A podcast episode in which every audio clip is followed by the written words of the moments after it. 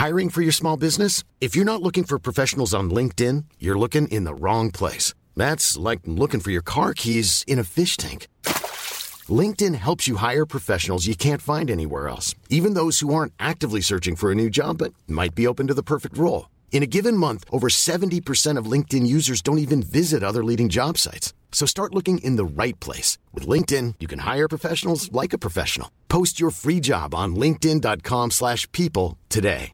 Ready to pop the question? The jewelers at BlueNile.com have got sparkle down to a science with beautiful lab-grown diamonds worthy of your most brilliant moments. Their lab-grown diamonds are independently graded and guaranteed identical to natural diamonds, and they're ready to ship to your door. Go to BlueNile.com and use promo code LISTEN to get $50 off your purchase of $500 or more. That's code LISTEN at BlueNile.com for $50 off. BlueNile.com code LISTEN.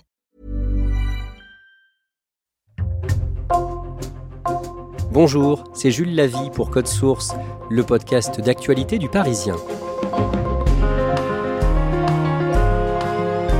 אני קורא למנהיגי האופוזיציה להקים מיד ממשלת חירום לאומית ללא תנאים מוקדמים. Benjamin Netanyahou, le Premier ministre israélien, a appelé le lundi 9 octobre à la formation d'un gouvernement d'union nationale après les attaques meurtrières du Hamas en Israël. Attaque lancée le samedi 7 octobre par au moins 1500 membres du Hamas d'après Israël et qui ont tué plus de 900 civils israéliens. Près de 150 Israéliens, en grande partie des civils, ont été pris en otage par le mouvement islamiste palestinien. Depuis, les ripostes de l'armée israélienne sur la bande de Gaza ont fait près de 700 morts. On ignore le nombre de civils tués dans ces bombardements. Ces différents bilans sont datés du mardi 10 octobre. Pourquoi le conflit israélo-palestinien dure-t-il depuis 75 ans? Pourquoi les accords d'Oslo en 1993 n'ont abouti à rien 30 ans plus tard? Pour essayer de comprendre, nous vous proposons un résumé du conflit israélo-palestinien en deux épisodes d'une vingtaine de minutes avec notre invité, un historien qui a écrit sur le sujet, Jean-Claude Lescure. Premier épisode aujourd'hui.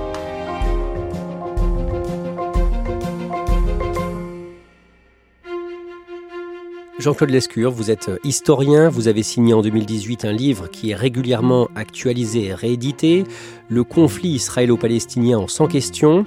Vous allez nous rappeler les principaux moments clés de ce conflit.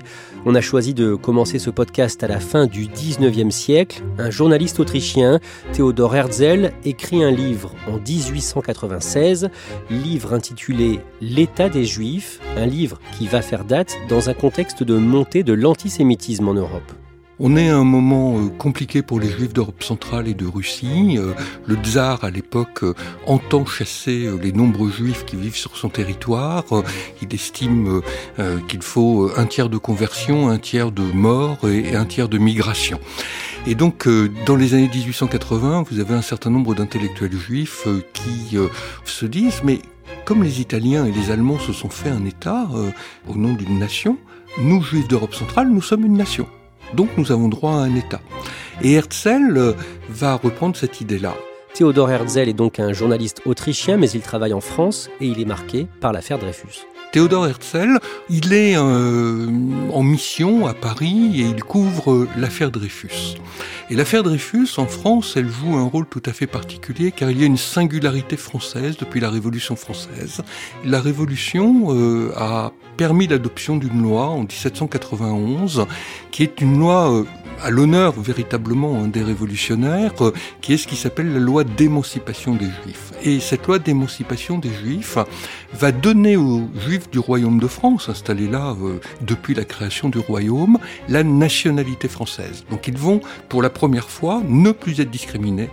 Or, affaire Dreyfus, les années 1893-1900, euh, vous avez un officier juif, polytechnicien, euh, venant d'Alsace avec sa famille en 1870, qui est condamné en étant innocent euh, parce que juif, et vous avez une explosion d'antisémitisme euh, dans cette France des années 1890. Et Herzl, il couvre les différents procès de Dreyfus. Et il se dit, mais là, solution française de cette émancipation, de cette intégration à la nation française, ben, en réalité, ça n'a pas supprimé l'antisémitisme. Au contraire, ça lui a donné une vitalité, ça l'a en partie nourri.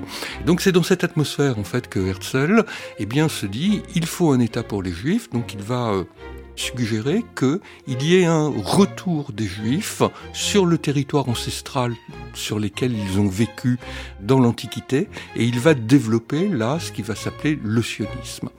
C'est la volonté de créer un État juif autour de Jérusalem, donc en Israël. D'où euh, les Juifs sont partis, ont été chassés, interdits de territoire par les Romains en 132 de notre ère, après leur défaite face aux armées romaines. Au début du XXe siècle, notamment dans les années 20, des milliers de juifs européens viennent s'implanter en Palestine. La Palestine, à ce moment-là, est un territoire qui est sous l'autorité des Britanniques, qui ont écrasé l'Empire ottoman après la guerre de 14-18 et qui se sont emparés dès 1917 de la ville de Jérusalem.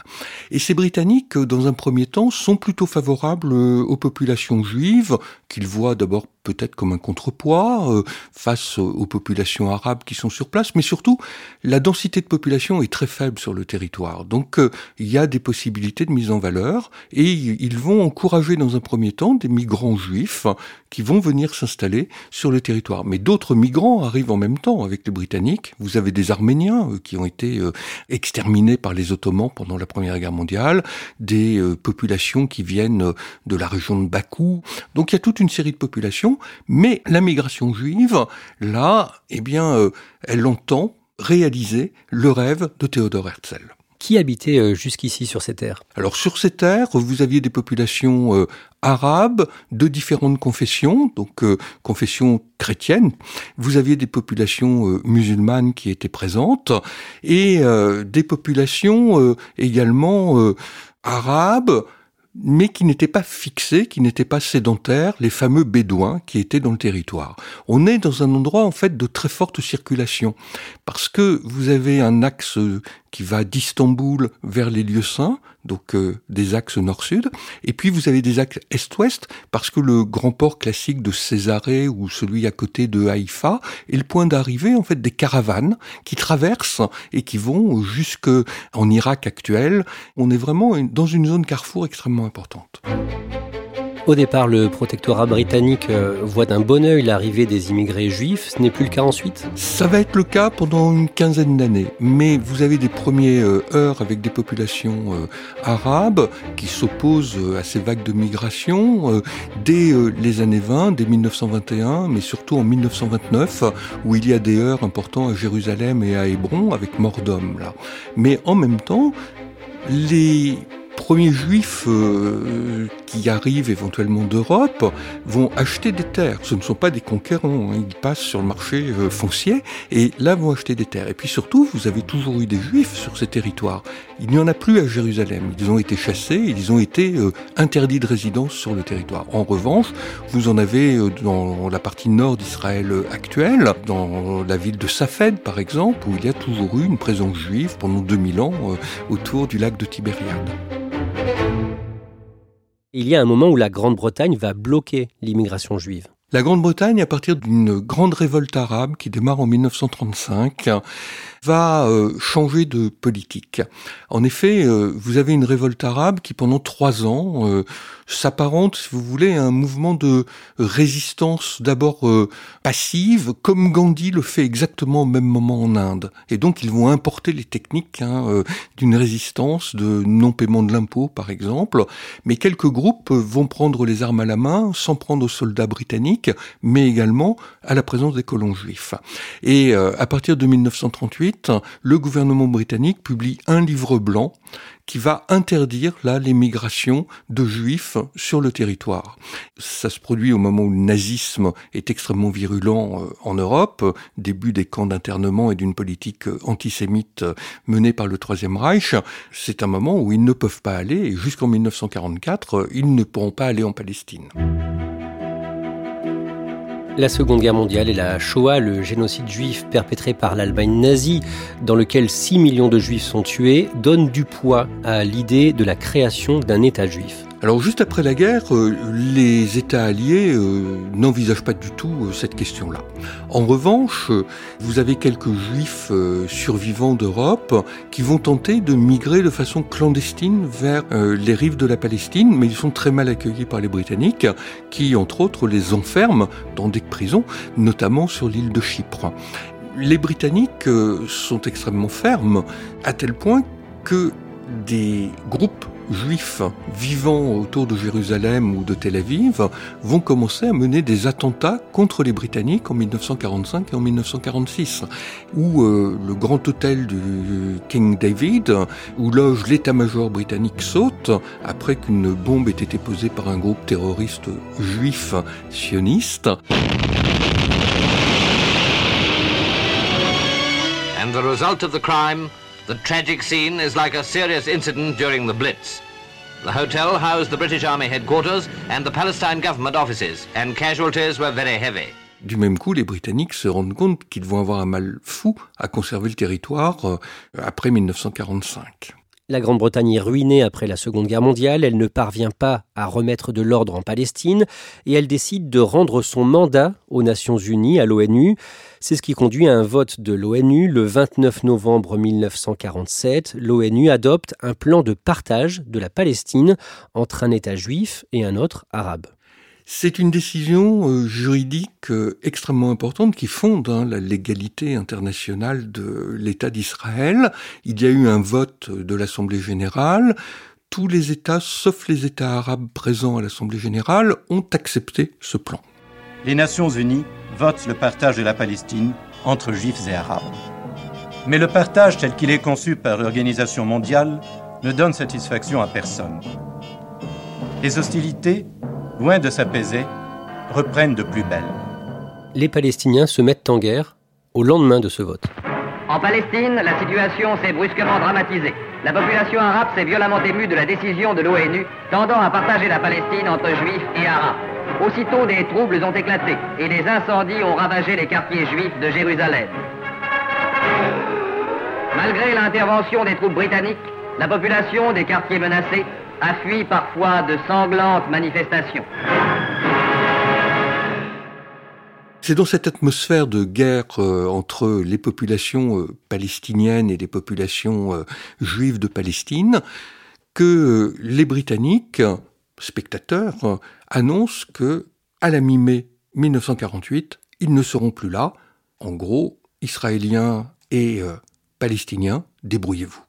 Et à la veille de cette échéance, le 14 mai 1948, le leader des Juifs d'Israël, David Ben Gourion, qui est à ce moment-là le président de l'Agence juive, une organisation sioniste, proclame l'indépendance de l'État d'Israël. Les Juifs célébrèrent l'événement et à 4 heures de l'après-midi ce même jour, Ben Gourion, qui n'avait cessé de lutter pour imposer sa conception du destin du peuple juif, proclama la naissance de l'État d'Israël. Il dit Nous appelons tous les Juifs de la diaspora à se joindre à nous et à nous prêter main forte pour faire que la rédemption d'Israël soit assumée jusqu'à la fin des siècles. Décrivez-nous ce moment historique. Ça se passe à, Tel Aviv dans une toute petite salle, hein. c'est pratiquement une salle de banquet. Ben Gourion euh, reprend euh, les idées bien évidemment euh, de Théodore Herzl dans son discours et le droit à un État juif. Et ce n'est que le dernier point où il évoque la Shoah. En d'autres termes, Israël n'est pas une réparation de la Shoah commise par les Européens, ce n'est qu'un des facteurs, mais le facteur principal, c'est le droit à avoir une nation comme toutes les autres nations du monde. Dans les heures qui suivent, plusieurs pays voisins comme le Liban, la Syrie ou encore l'Égypte entrent en guerre contre Israël. Que donne cette guerre? La guerre euh, dure euh, pratiquement deux ans. Dans un certain nombre de cas, euh, vous allez avoir un cessez-le-feu. Ça aboutit en réalité à une première victoire israélienne menée par l'armée de Tsahal qui prend cette dénomination à ce moment-là. Les Israéliens ont agrandi en fait le territoire qui avait été donné par le plan de partage du 29 novembre 1947. Mais ça reste un tout petit État, c'est-à-dire que euh, ne contrôle pas encore Jérusalem. Euh, Jérusalem appartient aux Jordaniens. Et euh, en 1950-51, la victoire est nette, mais aucun traité de paix n'est signé avec les voisins.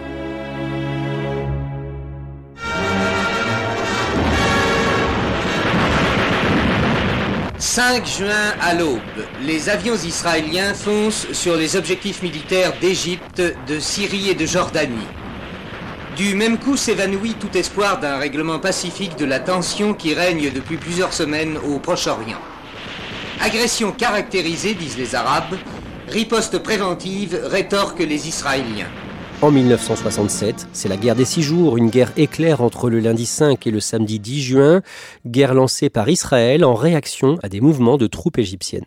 Les Israéliens réussissent à écraser euh, toutes les armées arabes euh, alentour, à la fois au nord avec le Liban et la Syrie, euh, à l'est avec la Jordanie, au sud avec euh, l'Égypte, donc un front avec de multiples zones d'affrontement. Ils s'emparent de lieux saints. C'est d'abord la conquête de Jérusalem. Jérusalem, c'est la ville sainte. C'est la ville sainte parce que vous avez un rocher sur lequel Abraham aurait renoncé à sacrifier son fils Abel, et c'est là où euh, le premier contact entre Abraham et Dieu se serait fait, et du même coup, euh, c'est le lieu sacré des trois religions du livre. Pour les Israéliens, c'est là où se trouvait le mont du Temple de l'Antiquité, mont du Temple détruit au moment de la conquête romaine en 132. Et de 132 jusqu'en 1967, les Juifs ne sont que tolérés pour les grandes fêtes. Ils n'ont pas le droit de résider et euh, ils ne peuvent venir que en pèlerinage. 1967, c'est la fin de cette immense parenthèse de 132 de notre ère à 1967. Donc, pour des gens qui ont la foi, il se passe quelque chose d'absolument extraordinaire dans ces journées.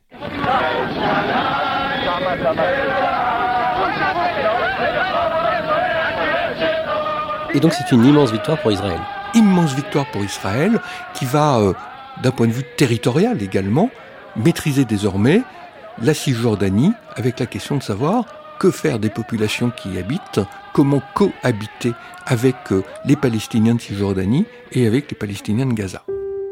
Comment réagissent les pays arabes après cette euh, victoire massive d'Israël? Ils ne vont avoir de cesse d'abord euh, que de pouvoir prendre une revanche, et c'est le cas notamment de l'Égypte, qui a besoin de redorer son blason l'Égypte, euh, avec euh, un personnage qui s'appelle Anwar el-Sadat, est affaibli euh, et du même coup, il a besoin d'une victoire à un moment ou à un autre. Et du coup, il va préparer une revanche pour que symboliquement le leadership égyptien sur le monde arabe se maintienne. Avec la guerre des six jours, l'armée israélienne a remporté plus de territoires qu'elle n'en espérait. Israël s'attendait à faire des concessions territoriales ensuite dans le cadre de négociations, mais les pays arabes voisins n'ont pas souhaité dialoguer. Il n'y a jamais eu d'accord de paix après cette guerre. Par contre, elle a fait l'objet d'une résolution du Conseil de sécurité des Nations Unies, votée le 22 novembre 1967. Problème, Jean-Claude Lescure, il y a deux versions de ce texte. Vous avez deux textes lorsque vous êtes à l'ONU, le français et l'anglais. La version française va dire euh, évacuation des territoires occupés, donc on sous-entend de tous les territoires. La version anglaise va dire évacuation some territories, donc de quelques territoires. La version anglaise, ça va être la version retenue par les Israéliens. Au contraire, les pays arabes vont réclamer euh, la restitution de tous les territoires, version française du texte. Et donc là, la diplomatie, en réalité, va euh, mettre véritablement dans une impasse la situation. Les deux parties vont avoir raison, et les deux en même temps au tort. En octobre 1973, l'Égypte et la Syrie lancent une offensive surprise contre Israël en pleine fête juive du Kippour. Les juifs pratiquants euh, sont bien évidemment à la synagogue, mais même les juifs non pratiquants, c'est la grande fête de famille. Donc euh, attaquer euh, un jour de Kippour, vous êtes à peu près sûr d'arriver à un moment où des unités militaires sont un petit peu désorganisées. Et donc euh, cette euh, opération, pendant plusieurs jours, va surprendre véritablement Israël, qui néanmoins va réussir à prendre le dessus sur les armées syriennes, libanaises, jordaniennes, mais surtout sur les armées égyptiennes. Mais ils vont laisser là une partie du territoire conquis en 1967. Les Égyptiens ont récupéré au moment du conflit d'abord le canal de Suez et la maîtrise du canal de Suez, qui est euh, la première source de devises pour l'Égypte, et une partie du désert de Sinaï.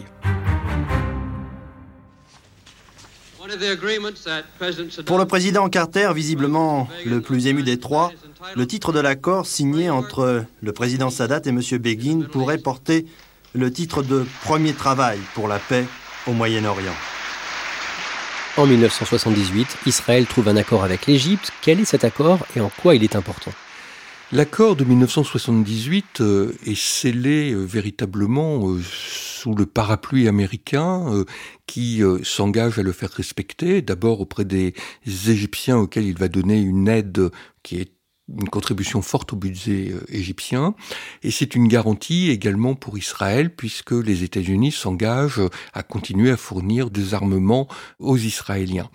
Les accords qui portent le nom du lieu où ils ont été signés, Camp David, qui est la résidence des présidents américains, sont euh, un événement historique, c'est la première paix qui est signée entre Israël et un État arabe, avec une reconnaissance conjointe par un État arabe Or, l'Égypte est le plus grand des États arabes et celui qui a été le leader du monde arabe pendant les années 50 et les années 60. Donc la symbolique, elle est très forte et elle va conduire là à transformer véritablement les relations internationales dans la zone, à permettre une pacification. Et quelques années plus tard, la Jordanie, en 1986, va également reconnaître l'État d'Israël et signer un accord de paix. Jean-Claude Lescure, en 1987, les Palestiniens lancent l'intifada, un mot qui signifie soulèvement. Concrètement, que se passe-t-il? Jusqu'en 1987, les mouvements de résistance à la création d'État d'Israël agissent depuis l'extérieur pour l'essentiel. En 1987, ce sont les Palestiniens de l'intérieur et notamment de Gaza et de Cisjordanie qui rentrent dans ce qu'on va appeler la guerre des pierres, l'intifada, ils utilisent peu d'armes de pistolets ou de mitraillettes, c'est des pierres, pour pouvoir euh, contester la présence israélienne sur leur territoire.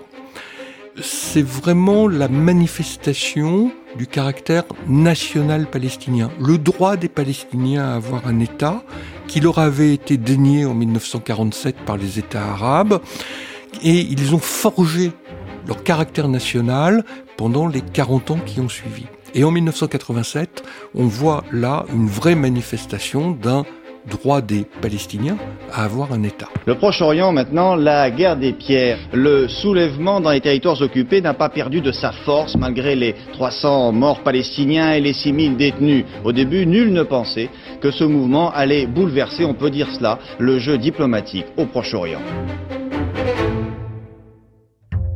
Merci Jean-Claude Lescure, historien, auteur du livre Le conflit israélo-palestinien en 100 questions aux éditions Talendier.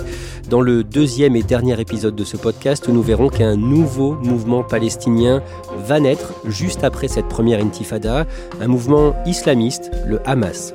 Cet épisode de Code Source a été produit par Raphaël Pueyo et Barbara Gouy, réalisation Christian Mathias.